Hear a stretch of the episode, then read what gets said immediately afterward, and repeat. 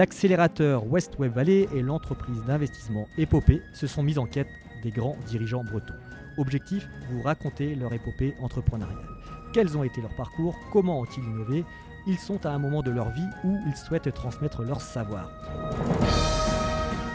L'épopée de Louis Le Duf, c'est maintenant.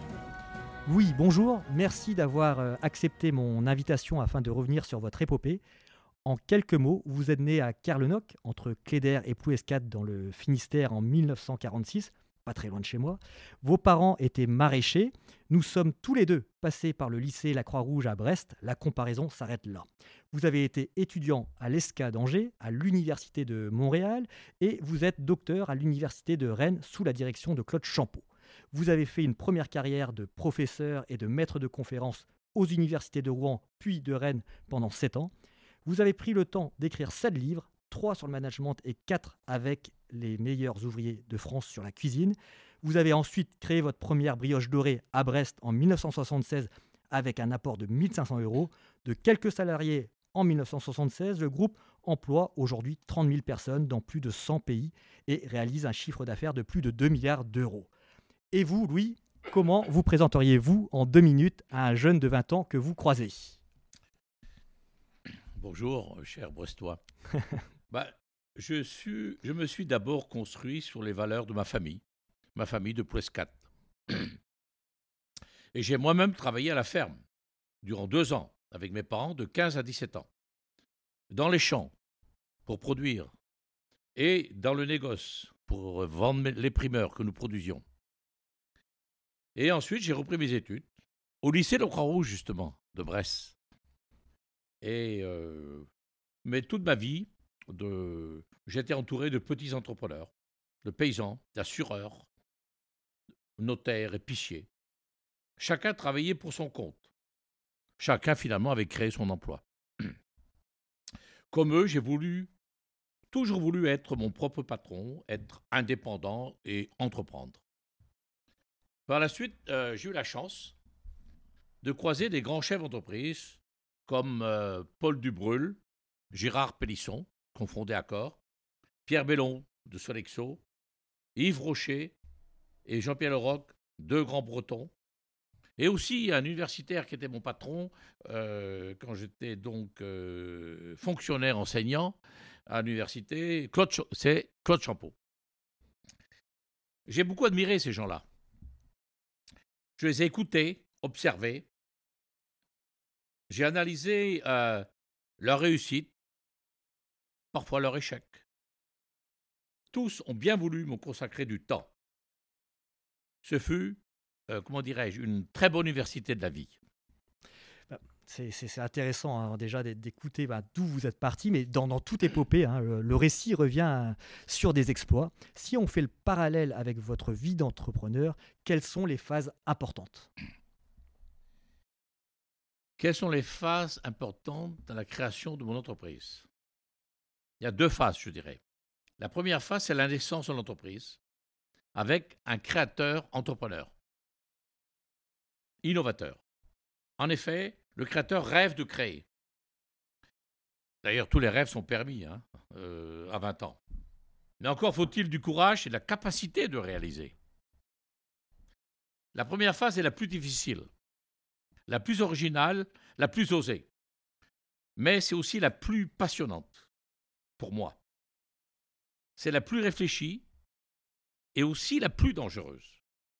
Car 52% vous entendez 52% des créateurs d'entreprises, des fondateurs d'entreprises, échouent et, ferment l'entreprise avant 5 ans.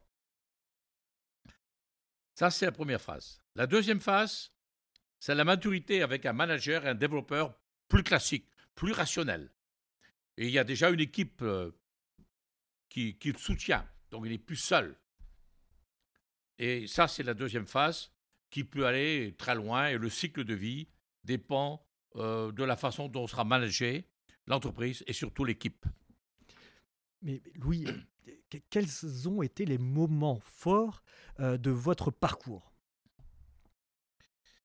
Il y a quatre, je, résumerai euh, cinq moments forts pour les 40 ans de ma carrière.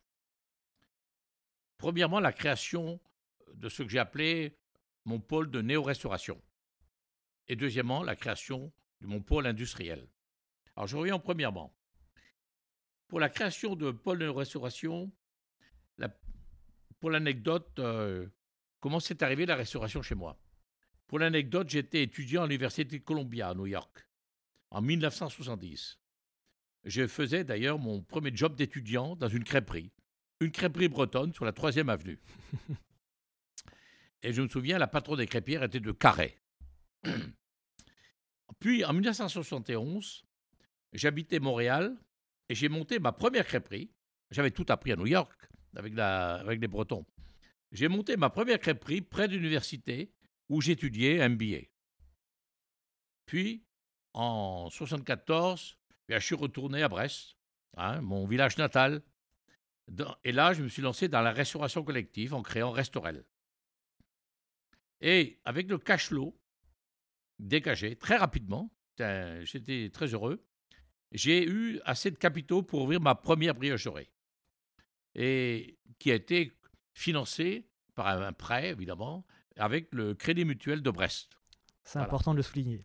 Alors, puis en 83, c'était le lancement de ma chaîne de restaurant de Lucio Dell'Arte. Premier, ça, c'est mon premier pôle. Deuxième, c'est la création d'un pôle industriel.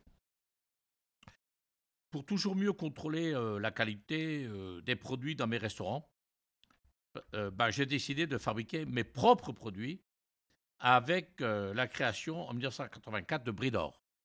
Parce que quand vous avez 10 restaurants, ce n'est pas trop difficile à contrôler. Quand vous commencez à avoir 100, 150, il faut 3 ou 4 chefs par restaurant. Comment voulez-vous avoir un standard euh, voilà. Et aujourd'hui, j'en ai plus de 1200. Alors, vous vous rendez compte, si j'avais euh, si pas mécanisé un petit peu mon système, euh, il eût été impossible d'avoir un standard de qualité constant. Parce que pour moi, la qualité et la santé sont dans l'assiette. Voilà notre leitmotiv. En 2016, ailleurs, l'aventure bio-santé démarre avec Gourming. gourming, c'est des plats cuisinés, euh, surgelés, top quality. Je, dis en, souvent, c'est le Gucci de la cuisine. L'ensemble de ces deux activités sont établies dans près d'une centaine de pays dans le monde. Et cela représente 45 000 clients hôtels et restaurants 4-5 étoiles. Alors, ça, c'est le deuxième pôle. Euh, j'ai une troisième un troisième peut-être euh, moment, c'est la création, l'installation de notre siège social à Rennes, qui regroupe sur un même toit la direction corporate mondiale et l'ensemble de tous les services communs des enseignes, car on est dispersé sur, euh, je vous les répète, sur une centaine de pays. Et deuxièmement, la création aussi d'une académie culinaire qui forme tous nos collaborateurs, nos franchisés et nos clients du monde entier Là aussi, la qualité, il faut qu'elle soit standardisée. Euh, sinon, euh, tout le monde va où il veut. Quelle est votre stratégie hein, pour continuer votre croissance? Quelle est ma stratégie pour continuer ma croissance Bonne question. Bah, je crois que c'est d'abord assez simple. De Gaulle disait déjà, pour aller vers la Chine compliquée, il faut avancer très simplement. Ben, moi, je crois que l'entreprise, c'est un peu pareil. Hein. Moi, d'abord, c'est focus sur mon métier. Ne pas confondre diversification et dispersion. Ensuite, recruter, former et motiver des hommes et des femmes. Car, comme dit le slogan, il n'y a deux valeurs que l'homme et, la femme. Mais c'est là la clé du futur. Parce que seul, on ne peut pas réussir. C'est en groupe que nous allons, en équipe que nous allons réussir. Ensuite, je dirais que, et surtout aujourd'hui, c'est drôle de, le changement est de plus en plus vite, de plus en plus fort.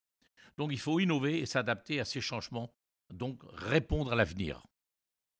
Voilà, c'est donc l'agilité de l'équipe et du management. Et vous avez été frappé euh, par cette crise aussi, hein. on est dans, la restauration. Euh, euh, pour, vous, alors, c'est la crise bah, La crise, pour moi, c'est terrible. C'est terrible. C'est terrible pour la santé de tout, tous les Français. Moi, je ne l'ai pas eu, j'ai la chance. Mais c'est terrible pour l'économie, surtout chez les jeunes entrepreneurs qui n'ont pas encore la maturité et qui sont encore euh, euh, fragiles. C'est terrible pour ces jeunes. Mais la crise, bien ou pas bien, peut être aussi une opportunité. Il faut savoir la saisir. Il faut être très justement agile pour se relever et s'adapter à ce changement.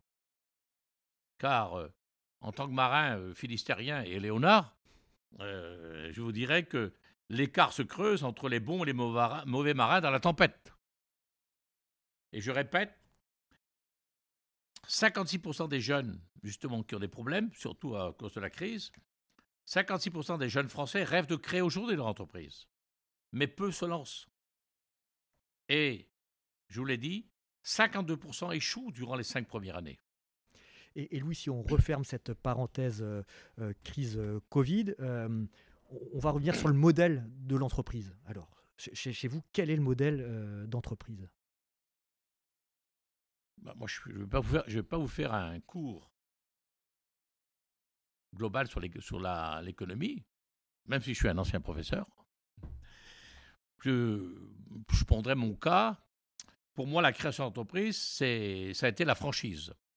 C'est un modèle intéressant dont je suis très convaincu et surtout en période de crise. J'ai même écrit un livre euh, à ce sujet euh, et enseigné sept ans à l'université sur ce thème. La franchise est plus sécurisante pour celui ou celle qui souhaite se lancer, surtout sur un nouveau métier.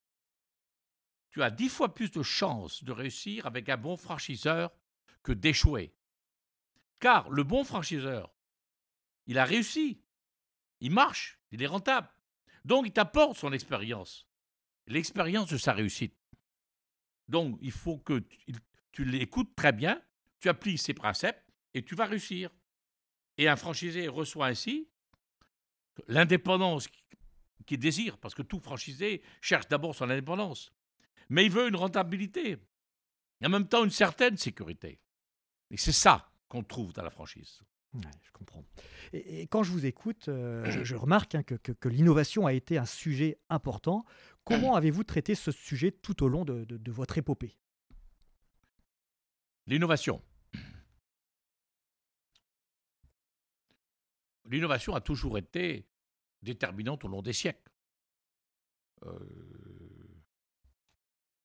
l'innovation permet aux jeunes parce qu'ils sont, plus agiles, plus ouverts, à dépasser les vieux qui sont beaucoup plus grands qu'eux et qui sont peut-être sclérosés dans une grande administration. Donc, l'innovation, euh, moi, je suis un produit né un peu de l'innovation. Parce que j'ai démarré à l'époque euh, avec où l'INRA lançait ici tout ce qui est le surgelé dans la boulangerie, dans la viennoiserie, et qui lançait le sous-vide dans les plats cuisinés. Donc, par rapport à des grandes entreprises qui étaient 100 fois plus grosses que moi, je n'aurais pas pu résister. Mais j'étais plus agile, plus rapide pour innover. Et par conséquent, bah, j'ai pris l'avancée avant qu'ils se rendent compte. Et aujourd'hui, j'ai certains de mes collègues qui étaient 100 euh, fois plus grands que moi il y a 40 ans. Certains n'existent plus et d'autres sont plus petits que moi. Donc c'est là que je dis qu'il y a une chance pour les jeunes, s'ils sont agiles, s'ils savent voir clair et s'ils savent innover. Parce qu'il y a moins de freins dans, votre, dans la morosité chez les jeunes qu'un vieux qui est déjà en zone de confort. Alors, hier comme aujourd'hui, donc je vous dis, il faut toujours innover. Mais regardez votre congélateur. 50% de vos produits, vous regarderez ce soir, d'accord? 50% des produits, ils n'existaient pas il y a 10 ans. Donc, il faut savoir saisir les évolutions de la société, des nouveaux besoins des clients, des consommateurs. D'ailleurs, nous, le groupe Le Duf, nous lançons de nouveaux défis avec l'aide d'experts tout en restant fidèles à notre signature. Focus sur la qualité et la santé dans l'assiette. Alors, la qualité, qu'est-ce qu'on fait? Tout le monde parle de qualité. Mais encore faut-il l'avoir, il faut l'évoluer. La qualité, par exemple, on l'a faite en s'entourant des meilleurs ouvriers de France, les MOF, pour travailler toutes nos recettes et faire évoluer. Parce qu'une recette d'il y a 40 ans, elle est légèrement différente. Regardez notre Queen Amande, là, nous, les Brestois. Elle avait un coefficient de plus de 60 et quelques pourcents de beurre, un beurre très gras. Tout est dégraissé aujourd'hui. Et même, euh, euh, moi qui mangeais le couillamant de ma grand-mère, euh, mais jaune comme le beurre, ben aujourd'hui je ne le supporterai plus. Et je mange un autre couillamant qui est super. Allez donc dans la rue Jean Jaurès, ça existe toujours. Alors, c'est les meilleurs ouvriers de France qui ont fait ces meilleures recettes. Ce sont les champions de France de la cuisine. Et j'ai travaillé avec eux, je les ai écoutés. Après, la santé. Parce que le goût a toujours existé.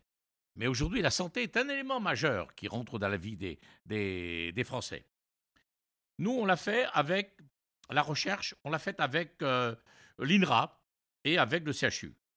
Avec l'INRA, l'Institut national de recherche agronomique, c'est eux qui m'ont appris euh, ce qu'était, je vous l'ai dit tout à l'heure, le surgelé, et ceux qui m'ont appris la cuisine sous vide. Et avec le CHU hospitalier universitaire, j'ai euh, inventé, enfin bon, c'est mes, techniciens, mes nutritionnistes avec eux, ils ont inventé des nouveaux produits qui ont évolué vers euh, moins de cholestérol, plus de santé, etc. et nous avons des équipes de nutritionnistes et de médecins. Par exemple, on a, on a créé la mibiote. Vous avez dû entendre parler. C'est une baguette de pain riche en fibres végétales qui nourrit l'organisme de bons nutriments et prend soin de la microbiote intestinale. alors, on a même gagné le Grand Prix de l'innovation en santé au Salon mondial de la restauration et de l'alimentation en 2019. Cherchez sur euh, euh, Google, vous allez voir euh, Bridor et l'amibiote. Et, et c'est à votre disposition pour votre santé. hyper intéressant. Et eh dans le prolongement de, la question, donc un peu innovation, pure fiction, Louis, si vous étiez euh, primo-entrepreneur aujourd'hui, hein, vous, vous démarrez, euh, imaginons aujourd'hui, vous avez 20 ans, quel type de société lanceriez-vous face à cette concurrence des, GAFAM, des Google, Apple, Facebook ou des Batix en, en Chine? Écoutez, monsieur cher Brestois et collègues de la Croix-Rouge, je suis trop vieux pour changer de métier et trop jeune pour m'arrêter. Donc, c'est difficile pour moi de répondre à votre question. Ok. Je garderai évidemment la fibre entre euh, auto-entrepreneur. Je, je certainement, par contre, plus d'avantages, plus d'alliances, et surtout pour les pays étrangers j'ai parfois été isolé quand j'étais jeune. Et j'aurais gagné plus de temps et économisé l'énergie. Quelques erreurs de solitaire, c'est terrible. L'export, par exemple, on est dans un pays, 100 pays. Mais l'export, c'est souvent très dur, très long, c'est très téméraire. Donc, finalement, je garderai le même métier pour répondre à votre question et je tâcherai d'améliorer, de corriger les fautes que j'ai faites. Je, crois savoir, euh, comme euh, Christian Rouleau qui était précédemment dans, dans, ce podcast, euh, le sport et, notamment le, vélo occupe une place importante pour vous. Pouvez-vous revenir bah, sur, sur l'équilibre du, du, dirigeant qui est, qui est clé aujourd'hui? Ah, J'aime beaucoup le vélo, le judo, natation. le, le sport, c'est mon principal loisir, depuis toujours. Dès l'âge de 5 ans, j'allais d'ailleurs à bicyclette de Carlenoc à Prescott euh, à l'école en vélo. Mais c'est 4 km aller-retour. Hein. J'étais aussi, il n'y a pas longtemps, à Saint-Jacques-de-Compostelle. Là, on avait 1600 km en une dizaine de jours. Alors, ben, ce qui est mémorable, c'est que j'étais béni des dieux, car j'ai même négocié au téléphone euh, sur mon vélo l'achat de la chaîne de la boulangerie Café Bécry américaine de Dallas, la Madeleine. Donc, vous voyez, j'ai été prié à Saint-Jacques et récompensé. Ça, c'est de l'anecdote. je dirais que la vie n'est pas que le travail. Il prend beaucoup de notre temps, vous savez. Pour réussir l'entreprise, il faut bosser. C'est aussi la santé, le sport, la famille, l'amour, l'amitié. C'est essentiel pour l'équilibre surtout pour un hyperactif que je suis. J'ai appris que vous aviez été le premier président du Club des 30. Euh, pouvez-vous nous, raconter un peu les, coulisses? Nous avions plusieurs chevaux de bataille au Club des 30. Premièrement, l'aménagement du territoire. Avec euh, le TGV, Paris, Rennes, Brest et même Nantes, qu'il fallait défendre face à Paris, mais aussi la défense de l'aéroport de Notre-Dame-des-Landes. Deuxièmement, deuxième sujet important, le maintien des sièges sociaux en Bretagne. C'est essentiel pour l'aménagement de la Bretagne et l'ouest de la France. Ce n'est qu'avec une vraie infrastructure que les entreprises bretonnes pourront poursuivre leur développement international et faire venir les clients dans nos usines. En résumé, il faut le TGV, il faut les avions, il faut des bateaux. Si pas de clients, pas d'investissement, pas de création d'emplois et pas de maintien de ces chaussures en Bretagne. Donc, trop de jeunes diplômés ne trouveront pas un emploi tertiaire de très très haut niveau dans leur Bretagne natale et devront s'exiler à Paris ou ailleurs. Et aujourd'hui, 80% des jeunes diplômés de très haut niveau quittent la Bretagne. La plupart ne peuvent pas revenir. Ils n'ont pas d'emploi qui correspond à leur qualité et, à leur, euh, aux études qu'ils ont, faites. Donc, trop, cette fuite de talent sera à terme dramatique pour la Bretagne. Mais sur euh, les grands combats des 30, pour tout détail, je crois que vous devriez acheter le livre de Philippe Créange, qui est un très bon journaliste du Télégramme. C'est vrai, il est très bien. il en parle sur une 150 pages. quel, regard, euh, Louis, portez-vous sur euh, les entrepreneurs bretons actuels? Quels conseils donneriez-vous aux, nouveaux entrepreneurs bretons? Breton ou pas, euh, il y a une seule formule, ma formule, elle est simple, c'est oser, oser, oser, et encore oser, mais avec une prudence audacieuse. Je dirais aussi que l'échec le plus sûr, c'est le projet que l'on n'ose pas justement démarrer. Souvent par peur, ou par paresse, par crainte, ou pas confort, on est bien où on est, et puis euh, voilà. Et donc on, on reste assis dans son fauteuil. Pour réussir, il faut avoir, un, le goût du travail bien fait, deux, être passionné par son métier, trois, aimer entraîner les autres collaborateurs, quatre, travailler en équipe. Car plus que de l'intelligence, plus que du talent, et même plus que du génie, l'excellence des résultats vient de l'effort personnel et du travail en équipe. Vous parlez des entrepreneurs bretons. Euh, le bouquin de créance vous parlera de toutes les, générations, mais peut-être pas des nouvelles.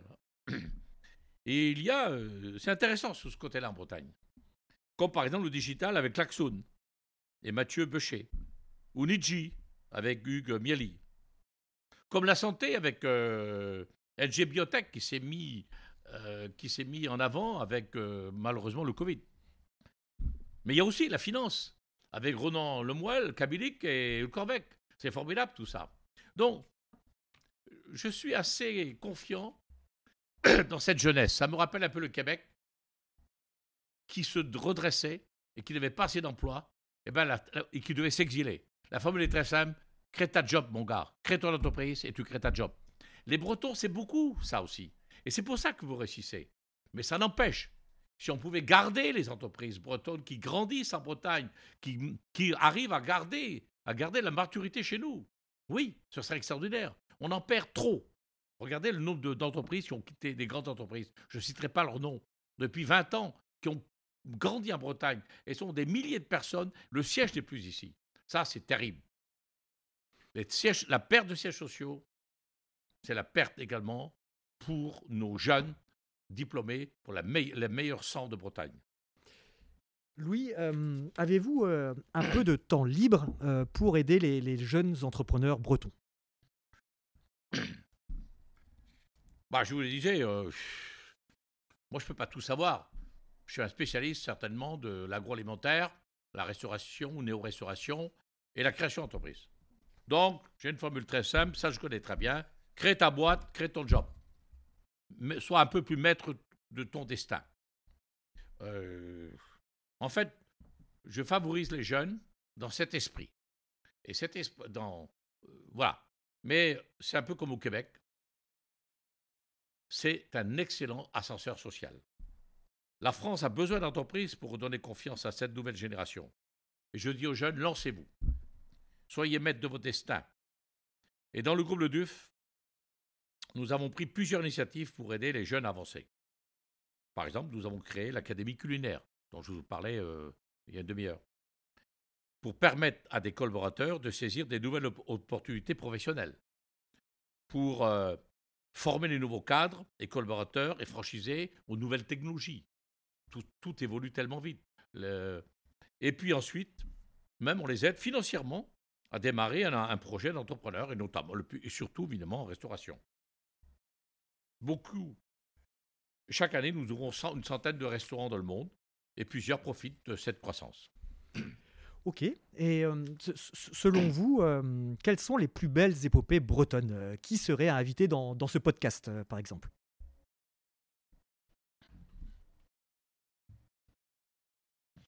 Quelles sont les plus belles épopées bretonnes? Je commencerai par me réjouir de voir que c'est une entreprise bretonne qui a reçu cette année le Grand Prix BFM 2020. Comme le groupe Le Duf l'a reçu d'ailleurs en 2014. Eh bien, cette année, c'est un autre breton qui l'a reçu, donc le groupe Rocher. Et donc, félicitations à Brice Rocher et à son entreprise et à ses collaborateurs. Ça, c'est, dans le top. Je suis d'autant plus heureux que j'ai eu et entretenu durant longtemps des liens très forts avec le fondateur Yves Rocher. Je souhaite aussi saluer les très belles réussites de Roland Bombanoir, de Christian Rouleau, de Michel-Édouard Leclerc, qui, les deux, autres, les deux premiers là sont des créateurs, mais Michel-Édouard Leclerc, il a parfaitement assuré la succession. Et surtout qu'il a démarré dans le Finistère, dans, le, dans notre Landerneau natal. Dernière question. Euh, êtes-vous d'accord euh, avec moi pour qualifier votre vie d'entrepreneur? Bah, d'incroyable Incroyable. Bon, c'est votre mot. Moi, enfant du Finistère, rien ne, me prédestinait à figurer un jour palmarès et success story de l'économie bretonne ou française. Je m'y attendais pas. Mais pour réussir comme ça, il faut le rêve, la volonté et l'énergie. Et tout ça était présent. C'était un cocktail explosif pour réussir. Ma recette, euh, je dirais, n'ayez pas peur d'entreprendre. Je répéterai, je vous répéterai, il faut savoir avancer mais être prudent. Donc osez, osez, osez, avec une prudence audacieuse. Merci beaucoup. C'était l'épopée de Louis Le Duf par Sébastien Lecorfec. Je suis le cofondateur de la West Web Valley. N'hésitez pas à réagir et à partager sur vos réseaux ce, ce podcast. Avec l'épopée et la West Web Valley, nous ambitionnons de bâtir des champions bretons avec nos véhicules d'investissement et d'accélération dédiés aux PME et aux entreprises innovantes. Merci, à bientôt.